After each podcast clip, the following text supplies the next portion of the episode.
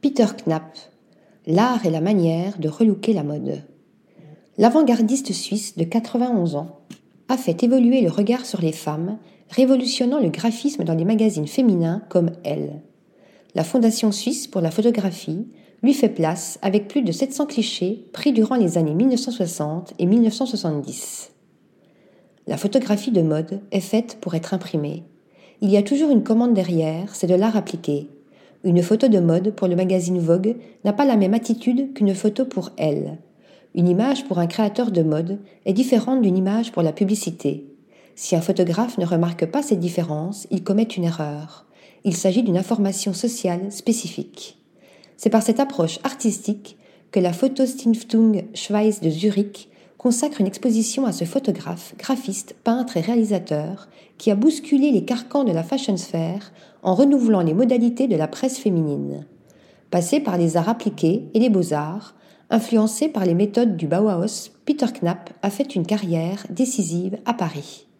Fraîchement débarqué dans la capitale en 1951 à l'âge de 20 ans, il devient directeur artistique deux ans plus tard pour les Galeries Lafayette, avant de rejoindre de 1959 à 1966 le magazine Elle, géré par la progressiste et féministe Hélène Nazareff, où il reviendra de 1974 à 1977.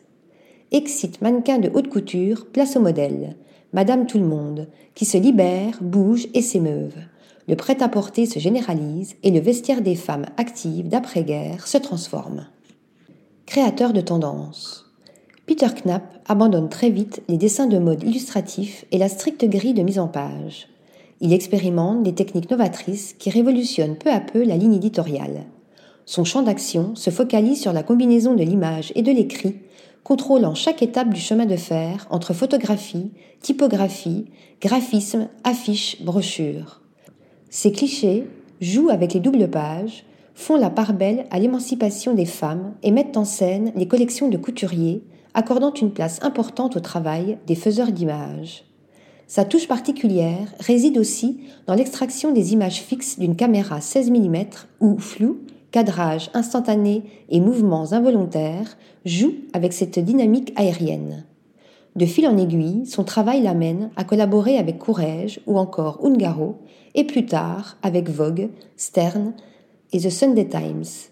Mais Peter Knapp, c'est aussi la réalisation de documentaires pour l'émission Dim Dam Dom, de films sur l'histoire de la photographie ou encore de films portraits de graphistes. Si la mode représente un court chapitre dans le parcours de cet artiste inclassable, c'est toutefois comme porteur de changement et de renouveau qu'il reste gravé dans la mémoire collective. Article rédigé par Nathalie Dassa.